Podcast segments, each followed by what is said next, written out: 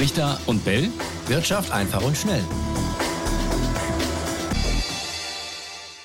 Lohnt es sich jetzt, den Gas- oder Stromanbieter zu wechseln? Darum geht's bei uns heute, nachdem ja die Börsenpreise für Strom und Gas zuletzt wieder deutlich gesunken sind. Die Frage, die wir uns stellen, die ist, können auch wir Verbraucher davon profitieren, also von den sinkenden Börsenpreisen, oder sind das nur die Profis? Und wenn ja, wie können wir profitieren? Ja, ganz genau. Und deshalb haben wir uns heute einen Gast eingeladen, äh, der uns das alles mal einordnen kann und euch da draußen vielleicht ein paar Tipps auf den Weg geben kann, falls ihr auch mit dem Gedanken spielt, den Anbieter zu wechseln, weil ihr womöglich zu viel bezahlt. Ja, und wir sprechen heute mit Benjamin Weigel von Finanztipp. Schön, dass Sie da sind, dass Sie sich Zeit genommen haben. Guten Tag. Fangen wir mal mit dem Strom an, Herr Weigel. Ja, gerne. Und gleich äh, falle ich mit der Tür ins Haus. Lohnt es sich denn wieder, den Stromanbieter zu wechseln? In sehr vielen Fällen lohnt sich das tatsächlich ähm, und äh, der Grund dafür ist einfach, dass sehr viele Menschen in, im Moment noch in einem sehr teuren Stromvertrag drinstecken, aber die Strompreise in den letzten ja, Wochen, Monaten schon wieder deutlich gesunken sind ähm, und deswegen kann man so pauschal sagen, es lohnt sich auf jeden Fall mal die Preise zu vergleichen und dann einen genauen Blick drauf zu haben, ja. Und auf welchen Preis muss ich da achten? Also ich habe ja, das Komplizierte ist ja, es gibt ja den Strompreis, den ich bezahle und dann kommen ja meistens jetzt noch die Strompreisbremse dazu ähm, oder wird abgezogen. Also welche Preise sind da jetzt die relevanten? Also grundsätzlich sind Arbeitspreis und Grundpreis in Ihrem Vertrag relevant. Der Grundpreis ist es der Preis, den ich bezahlen muss jeden Monat ähm, und meistens wird er als jährlicher Preis angegeben. Also man hat zum Beispiel 120 Euro im Jahr und dann zahlt man jeden Monat 10 Euro äh, von diesem fixen Grundpreis ab. Interessanter ist aber fast noch der Arbeitspreis. Das ist der Preis, den Sie bezahlen pro Kilowattstunde verbrauchter Energie. Und äh, da ist es eben so, je mehr Sie verbrauchen, desto äh, höher wird natürlich dann die Summe am Ende, wenn Sie da einen hohen Arbeitspreis drinstehen haben in Ihrem Vertrag. Gibt es äh, aus Ihrer Sicht äh, konkrete Gründe, warum der Strompreis jetzt wieder gesunken ist ähm, und vielleicht auch einen kleinen Ausblick, wie sich das entwickeln könnte? Ähm, der Strompreis in Deutschland äh, ist äh, im, im, letzten Jahr vor allem sehr stark auch gestiegen, parallel zum Erdgaspreis. Ähm, wir wissen alle, dass das Gas knapp geworden ist aufgrund des Ukraine-Kriegs ähm, und dass es da eine sehr unsichere Lage gab auf dem Energiemarkt und man könnte sagen auch immer noch so ein bisschen gibt. Ähm, und mit diesen extrem steigenden Gaspreisen ist, sind auch die Strompreise sehr stark gestiegen, weil sozusagen das letzte Kraftwerk, das noch Strom produzieren muss, ähm, den Preis setzt. Und das letzte Kraftwerk sozusagen, äh, das teuerste Kraftwerk waren dann immer die Gaskraftwerke. Und die haben den Strompreis diktiert und diktieren ihn auch heute noch. Aber da das Gas viel günstiger geworden ist, spüren wir das jetzt eben auch bei den Strompreisen. Ist es denn für diejenigen, die jetzt letztes Jahr einen neuen Vertrag abschließen mussten, dementsprechend diese krassen Mehrkosten hatten, leichter jetzt wieder rauszukommen, wenn es diese günstigeren Alternativen gibt? Oder haben die womöglich ein wie auch immer geartetes Sonderkündigungsrecht schon wieder verpasst, weil das nur für ein paar Wochen gilt? Wie ist das? Nee, so ist es nicht. Ähm, das Sonderkündigungsrecht gilt im Prinzip immer in dem Moment, wo äh, eine Preiserhöhung bei mir ins Haus flattert. Ähm, also sobald Sie so ein Schreiben bekommen, äh, haben Sie muss der Anbieter Sie auch darauf hinweisen, dass Sie jetzt aussteigen können aus dem Vertrag und dann können Sie diese, dieses äh, Recht sozusagen ziehen und können einfach schriftlich mitteilen, äh, lieber Anbieter, ich kündige hiermit zum so und so vielten, also dann zu dem Zeitpunkt, äh, wo, der, wo die Preiserhöhung in Kraft treten würde und dann können Sie sich sofort einen neuen Vertrag suchen. Aber das läuft ja dann irgendwann aus, Entschuldigung, wenn ich da kurz zwischengrätsche. Also wer, sag ich mal, diesen neuen Tarif bekommen hat, nach ein paar Wochen war ja Schicht mit dem Sonderkündigungsrecht, oder? Gen ja, jein. Äh, also, also das Sonderkündigungsrecht haben Sie, wie gesagt, immer bei der Preiserhöhung. Und wenn dann die erste Vertragslaufzeit abgelaufen ist, das ist vielleicht das, was Sie meinen. Also wenn man mhm. zum Beispiel schon länger in einem Vertrag drin steckt, ja, dann äh, hat man immer eine, eine Kündigungsfrist, die reguläre Kündigungsfrist, ja. Ähm, und äh, man hat auch eine, eine Vertragsverlängerung, ja, die, die immer wieder draufkommt. Das ist ein bisschen kompliziert, weil sich das letztes Jahr geändert hat. Man kann sagen, für Verträge, die, die seit dem letzten März, also dem März 2022 geschlossen wurden, da gilt schon dieses faire Verträgegesetz, das äh, damals rausgekommen ist sozusagen oder beschlossen wurde. Und dieses Gesetz besagt, dass ich jetzt, wenn ich jetzt in einen neuen Strom- oder einen neuen Gastarif wechsle, dann darf nach der ersten Vertragslaufzeit, die ist maximal zwei Jahre lang, in der Regel ein Jahr oder zwei Jahre, dann darf sich der Vertrag nicht mehr unendlich verlängern. Also es gibt keine Verlängerung mehr um drei Monate oder um ein ganzes Jahr, sondern es darf nur noch um unbestimmte Zeit sich dieser Vertrag verlängern. Und das bedeutet, man ist dann nur noch an die Kündigungsfrist gebunden. Und die Kündigungsfrist wiederum, die darf nicht länger als einen Monat sein. Also es sind relativ viele, die jetzt äh, tatsächlich wechseln könnten, wenn sie denn wollten und wenn es sich tatsächlich lohnt. Dann kommen wir doch nochmal zurück zu den ähm, konkreten Zahlen. Ähm, bleiben wir noch mal beim Strom. Also vielleicht haben Sie ein konkretes Beispiel. Wann lohnt es sich jetzt äh, zu wechseln, wenn der neue Anbieter so und so viel und wie viel genau günstiger ist als mein jetziger? Mhm. Wir können da gerne mal ein Beispiel machen. Wir können da auch noch ein, noch ein weiteres Beispiel reinbringen, nämlich die Grundversorgung. Diese Grundversorgung äh, ist der Tarif an meinem Wohnort, wo äh, von dem Anbieter, den an meinem Wohnort die meisten äh, Menschen beliefert. Ähm, und diese Grundversorgung ist jetzt auch wieder teurer geworden ähm, und ist im, Durchschnitt deutlich teurer als Stromverträge von anderen Anbietern. Und das, warum ich Ihnen das erzähle, ist nicht nur, weil sehr viele Menschen sich in dieser Grundversorgung befinden, sondern weil man aus der Grundversorgung auch quasi jederzeit aussteigen kann. Man hat da eine Kündigungsfrist von zwei Wochen und man hat keine feste Vertragslaufzeit. Also Sie können innerhalb von zwei Wochen aus diesem Vertrag raus. Und wenn wir mal den Durchschnittspreis nehmen bei der Grundversorgung momentan, da liegt der Arbeitspreis beim Strom so ungefähr bei 48 Cent pro Kilowattstunde. Vielleicht der eine oder andere wird sich erinnern, die Strompreisbremse greift bei diesen 40 Cent. Wenn man die 40 Cent jetzt mitrechnet und mal so einen Verbrauch annimmt für eine kleine Familie, hat man mit Strompreisbremse in dieser Grundversorgung momentan im Durchschnitt Kosten von ungefähr 1450 Euro. Und wenn ich jetzt die gleiche Familie nehme und sage, liebe Familie, wechsel doch in einen äh, günstigen Ökostromtarif, vielleicht für 30 Cent die Kilowattstunde, statt diesen 48 Cent die Kilowattstunde, die wir jetzt ähm, in der Grundversorgung hatten, also von 48 auf 30 Cent, dann zeigt sich das an der Jahresrechnung dadurch, dass ich dann sozusagen meine eigene Strompreisbremse mache und dann nur noch 1050 Euro bezahle und das ist also eine Ersparnis von 400 Euro, die ich einfach so äh, mir mal holen kann oder die ich eben nicht hole, wenn ich äh, jetzt den Zeitpunkt verpasse und eben nicht den Tarif wechsle. Also mit Strompreisbremse habe ich jetzt, äh, wenn ich Sie richtig verstehe, 40 Cent ähm, pro Kilowattstunde und es würde sich lohnen, wenn der neue Anbieter mir 30 Cent nur abverlangt. Genau, also die Strompreisbremse, diese 40 Cent, die Sie erwähnen, die gilt ja auch immer nur für 80 Prozent von dem, was ich bisher verbraucht habe. Sprich, wenn der Verbrauch gleich bleibt von dieser Beispielfamilie, die wir gerade haben, dann zahlt sie für 20 Prozent von ihrem Verbrauch auch noch den teuren Vertragspreis. Und wir erinnern uns, der Vertragspreis war sogar bei 48 Cent, also sogar noch teurer als diese Strompreisbremse. Und man kann eben, wie Sie schon andeuten, sagen, je weiter ich unter diesem 40 Cent der Strompreisbremse jetzt liege, desto mehr lohnt sich der Wechsel. Und im Moment gibt es eben wieder viele Tarife, die 35 Cent vielleicht nur kosten, vielleicht auch sogar nur 30 Cent oder sogar darunter liegen.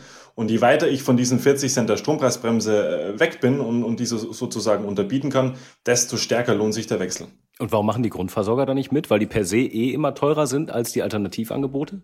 Hm, das kann man so nicht sagen. Also die Grundversorger bieten ja nicht nur die Grundversorgung an, sondern die bieten auch Sondertarife an. Das heißt, es kann auch sein, dass ich bei dem örtlichen Stadtwerk, die auch die Grundversorgung übernehmen, dass dieses Stadtwerk sagt, ja, ich biete Ihnen aber auch einen günstigen Sondertarif an, äh, der dann vielleicht deutlich unter der Grundversorgung liegt.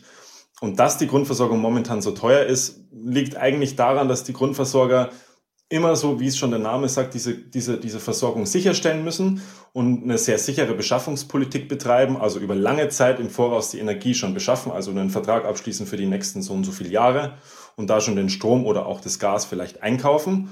Und ähm, die Grundversorgung war im vergangenen Jahr teilweise noch sehr günstig, weil man sozusagen da diesen krassen Preissprung an, an den Energiebörsen noch nicht so gemerkt hat weil die Grundversorger noch von diesen langfristigen Verträgen profitiert haben, als noch keiner äh, ahnen konnte, dass es einen Krieg in der Ukraine geben wird. Mhm.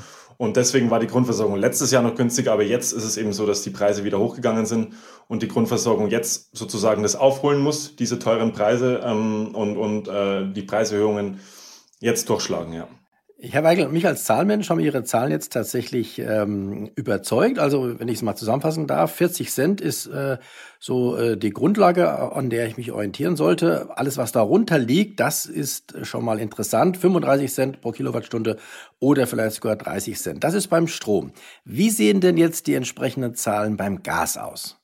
Ja, beim Gas ist es, grundsätzlich ist die Situation da ähnlich, wie ich eingangs schon erwähnt habe, ähm, weil die Strompreise und die Gaspreise so ziemlich, ziemlich parallel zueinander laufen, kann man sagen.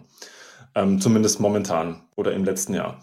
Ähm, wenn wir mal ein Beispiel nehmen, ähm, Herr Brichter, Sie haben mir im Vorgespräch des Podcasts verraten, dass Sie einen, äh, so einen Gasverbrauch von 16.500 Kilowattstunden haben. Ich habe das mal äh, ein bisschen durchgerechnet. Sie haben ja auch gesagt, dass äh, Sie einen Arbeitspreis in Ihrem Vertrag haben von 15,7 Cent ungefähr.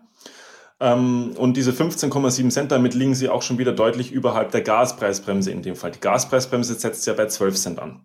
Das heißt, sie bekommen für den Großteil, 80 Prozent von ihrem Verbrauch, bekommen sie diese 12 Cent. Mhm. Sie müssen aber für 20 Prozent trotzdem noch den Preis bezahlen, der in ihrem Vertrag drin steht, also die 15,7 Cent.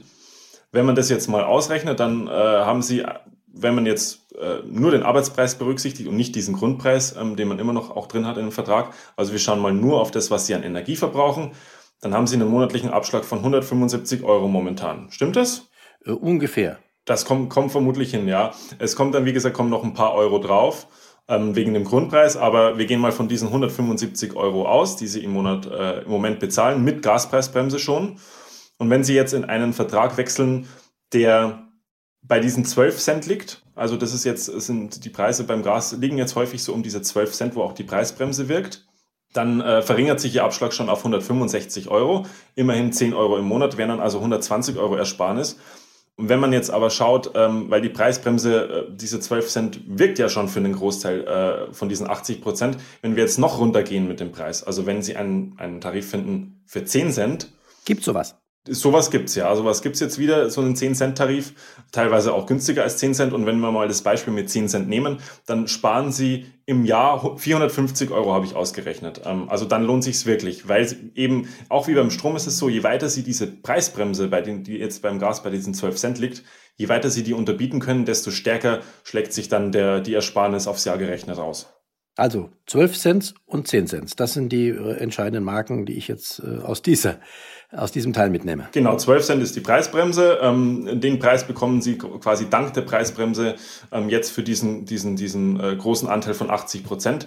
Man darf aber auch nicht vergessen, die Preisbremse wirkt nicht ewig. Klar. Die Preisbremse ist im Moment angesetzt bis Jahresende und äh, es gibt eine Verlängerungsoption bis in den April 2024 hinein. Danach wird es aber vermutlich gar keine Gaspreisbremse und keine Strompreisbremse mehr geben. Jetzt habe ich noch mal eine generelle Frage. Viele äh, haben es ja letztes Jahr erlebt mit den gestiegenen Preisen, oder wahrscheinlich fast alle, die das nutzen, Gas in dem Fall und auch beim Strom. Ähm, muss ich als Kunde diese Vorschläge eigentlich annehmen vom Anbieter oder kann ich auch sagen, nö, ich will weiterhin nur ähm, XY Cents bezahlen äh, pro Kilowattstunde und habe dann halt am Ende des Jahres eine dicke Nachrechnung? Also geht das auch? Also wenn eine allgemeine Preiserhöhung kommt, also wenn der Anbieter sagt, er erhöht jetzt den Preis von 12 auf 15 Cent zum Beispiel beim Gas, dann müssen Sie die in der Regel schon akzeptieren. Also wenn Sie keine Preisgarantie mehr in Ihrem Vertrag haben, sondern dann ist der Anbieter frei in der Preisgestaltung und dann kann er Ihnen eben schriftlich mitteilen, ja, ich erhöhe jetzt den Preis ähm, äh, pro Kilowattstunde und dann haben Sie eben zwei Optionen. Entweder Sie gehen das mit oder Sie sagen, nee, ist mir zu teuer, ich äh, nutze mein Sonderkündigungsrecht und wechsle zu einem anderen Anbieter. Aber das müssen Sie immer mitmachen. Was Sie nicht unbedingt mitmachen müssen, ist der Abschlag. Also der monatliche Abschlag ist ja eine Vorauszahlung auf diese dicke, fette Jahresrechnung, die am Ende kommt.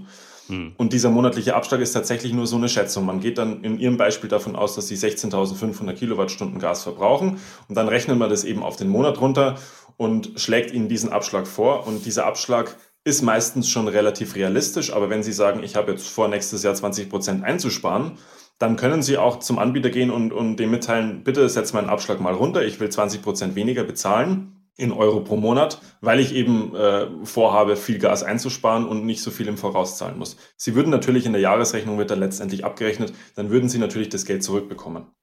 Ich hätte noch eine Frage in Bezug auf die Jahresrechnung. Die ist ja immer die entscheidende. Was zahlt man pro Jahr? Und da gab es ja früher auch immer diese Bonuszahlungen. Gerade für Neukunden, die eine große Rolle gespielt haben. Da hat man ja manchmal mehrere hundert Euro äh, zurückbekommen. Und das äh, war dann natürlich auch von der Gesamtrechnung abzuziehen. Gibt es diese Bonuszahlungen noch und muss man die auch berücksichtigen? Ja, die Bonuszahlungen gibt's schon noch ähm, für Neukundenverträge eben, aber sie sind momentan nicht mehr so relevant wie im, im letzten Jahr ähm, oder, oder in den letzten Jahren, kann man sagen. Und es liegt daran, dass äh, in dem Gesetz äh, für die Preisbremsen drinsteht, dass diese Bonuszahlungen gedeckelt sind. Also es gibt momentan maximal 50 Euro an Bonus. Mehr dürfen die Anbieter einfach nicht ausbezahlen. Und es liegt daran, dass man an der Stelle Missbrauch verhindern möchte im Zusammenhang mit der Preisbremse. Ähm, und deswegen äh, ist eben das Maximale am Bonus, was Sie im Moment absahnen können, 50 Euro. Also es lohnt sich da jetzt nicht äh, zwingend gezielt zu einem Anbieter zu wechseln, der mir diese 50 Euro gibt, sondern ein anderer Anbieter kann auch insgesamt viel günstiger sein, äh, ohne diese 50 Euro Bonus. Ich würde gern äh, zum Schluss mal ganz kurz äh, eine generelle Verständnisfrage stellen zum Thema Strom, weil wir hatten ja jetzt äh, vor kurzem erste Folge über, über ähm, ja, die neuen Heizungen, das Heizungsverbot in Anführungszeichen ab 2024, Stichwort Wärmepumpe, haben uns auch ganz viele Hörer noch ein paar Fragen zugeschickt. Werden wir sicherlich auch nochmal in einer neuen Folge aufgreifen, aber vielleicht jetzt an dem Punkt kurz die Frage. Ähm, kann ich diese mindestens 65 Prozent erneuerbare Energien nicht auch von irgendeinem Stromanbieter jetzt schon bekommen, damit ich dieses Problem des kompletten Austauschs äh, irgendwie umgehen kann? Da müssen Sie letztendlich dann bei, bei der Politik nachfragen. Ähm, das Ganze befindet sich ja immer noch im, Status eines Gesetzentwurfs und wir müssen schauen, was für Details dann letztendlich in diesem Gesetz drinstehen werden. Ähm, tatsächlich, wenn Sie die Wärmepumpe ansprechen, ist es so, ähm, im Moment ist vorgesehen, dass die Wärmepumpe immer als erneuerbare Energie durchgeht, solange sie eine Jahresarbeitszahl von größer als drei hat. Und Jahresarbeitszahl, das bedeutet einfach, ich stecke einen Teil an Energie in Form von Strom rein und die Wärmepumpe äh, bringt mir drei Teile Energie raus. Also sie verdreifacht sozusagen die Energie, indem sie dann die, die Wärme aus der Umwelt nutzt. Und so Wärmepumpen können Jahresarbeitszahlen haben von drei, also sollte eine haben von mindestens drei. Es gibt auch welche, die effizient arbeiten, die haben vier oder fünf, also machen dann bis zu das Fünffache an Energie draus. Und im Moment ist es eben so, dass eine Wärmepumpe pauschal als erneuerbar und als nachhaltig gilt, wenn sie mindestens drei hat. Ähm, Sprich, es ist an der Stelle ein bisschen unscharf, würde ich sagen, weil ähm, natürlich kann der Strom, den ich reinstecke in die Wärmepumpe, auch nicht erneuerbar sein, kann auf fossilen äh, Gaskraftwerken zum Beispiel beruhen. Ähm, und natürlich können Sie sich einen Stromanbieter wählen, der 100% äh, Ökostrom anbietet. Äh, würde ich auch auf jeden Fall dazu raten, äh, das zu unterstützen. Ähm, aber das ist jetzt nicht der entscheidende Punkt, äh, sage ich mal, ähm, wenn es um den Heizungstausch geht. Hm.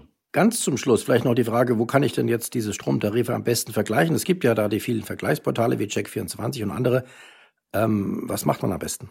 Ja, die Vergleichsportale äh, Check24 und Verivox sind so die, sind so die größten und bekanntesten, die Sie ansprechen. Ähm, die gibt's und äh, wir von Finanztipp haben die auch getestet und empfehlen diese Portale auch. Wir gehen aber noch einen Schritt weiter. Bei Finanztipp machen wir es so, wir beziehen die Daten von Check24 und Verivox, bündeln die in einem Rechner. Da gibt's bei uns einen Rechner sowohl für Gastarife als auch für Stromtarife. Und äh, wir filtern die Ergebnisse, die uns Check24 und Verivox da geben, noch um weitere verbraucherfreundliche Kriterien. Wir schmeißen zum Beispiel äh, an Billiganbieter raus, die in der Vergangenheit schon negativ aufgefallen sind, ähm, die gegen Energierecht verstoßen haben oder gegen die, äh, die Verbraucherzentrale Musterfeststellungsklagen und so weiter führt. Ähm, also alle Anbieter, die da aufgefallen ist, sind, landen in diesem Rechner bei uns drin nicht. Und ähm, wir filtern auch nach bestimmten Vertragskriterien. Also wir gucken zum Beispiel in unseren Rechnern auch darauf, dass die erste Vertragslaufzeit genauso lang ist oder andersrum muss man sagen, dass die Preisgarantie, die Sie haben in dem neuen Vertrag, genauso lange läuft wie die erste Vertragslaufzeit. Also dass Sie nicht jetzt einen Zwölf-Monats-Vertrag abschließen und nach einem Monat werden Sie mit einer Preiserhöhung äh, konfrontiert und überrascht. Das passiert Ihnen dann nicht. Deswegen empfehlen wir natürlich, Gehen Sie auf die Finanztipp-Seite und vergleichen Sie bei uns die Strom- und Gastarife. Ganz logisch. Oder wir sprechen noch mal in einer künftigen Folge mit Ihnen und Sie sagen uns die Ergebnisse dessen, was Sie da rausgefiltert haben. Ganz logisch. Wäre ja auch eine Möglichkeit. Ja, super. So viel Eigenwerbung zum Schluss durfte sein. Wir haben Sie ja auch bewusst eingeladen, weil Sie ja auch als neutral gelten. Ja, schönen Dank, Herr Weigel. Äh, schönen Dank an euch da draußen fürs Zuhören und ich hoffe, es hat euch einiges gebracht. Ihr wisst ja, wie immer, ihr könnt uns schreiben, brichter und bell at n-tv.de. Das ist unsere E-Mail-Adresse. Dann tschüss, bis zum nächsten Mal. Ciao, ciao. Richter und Bell. Wirtschaft einfach und schnell.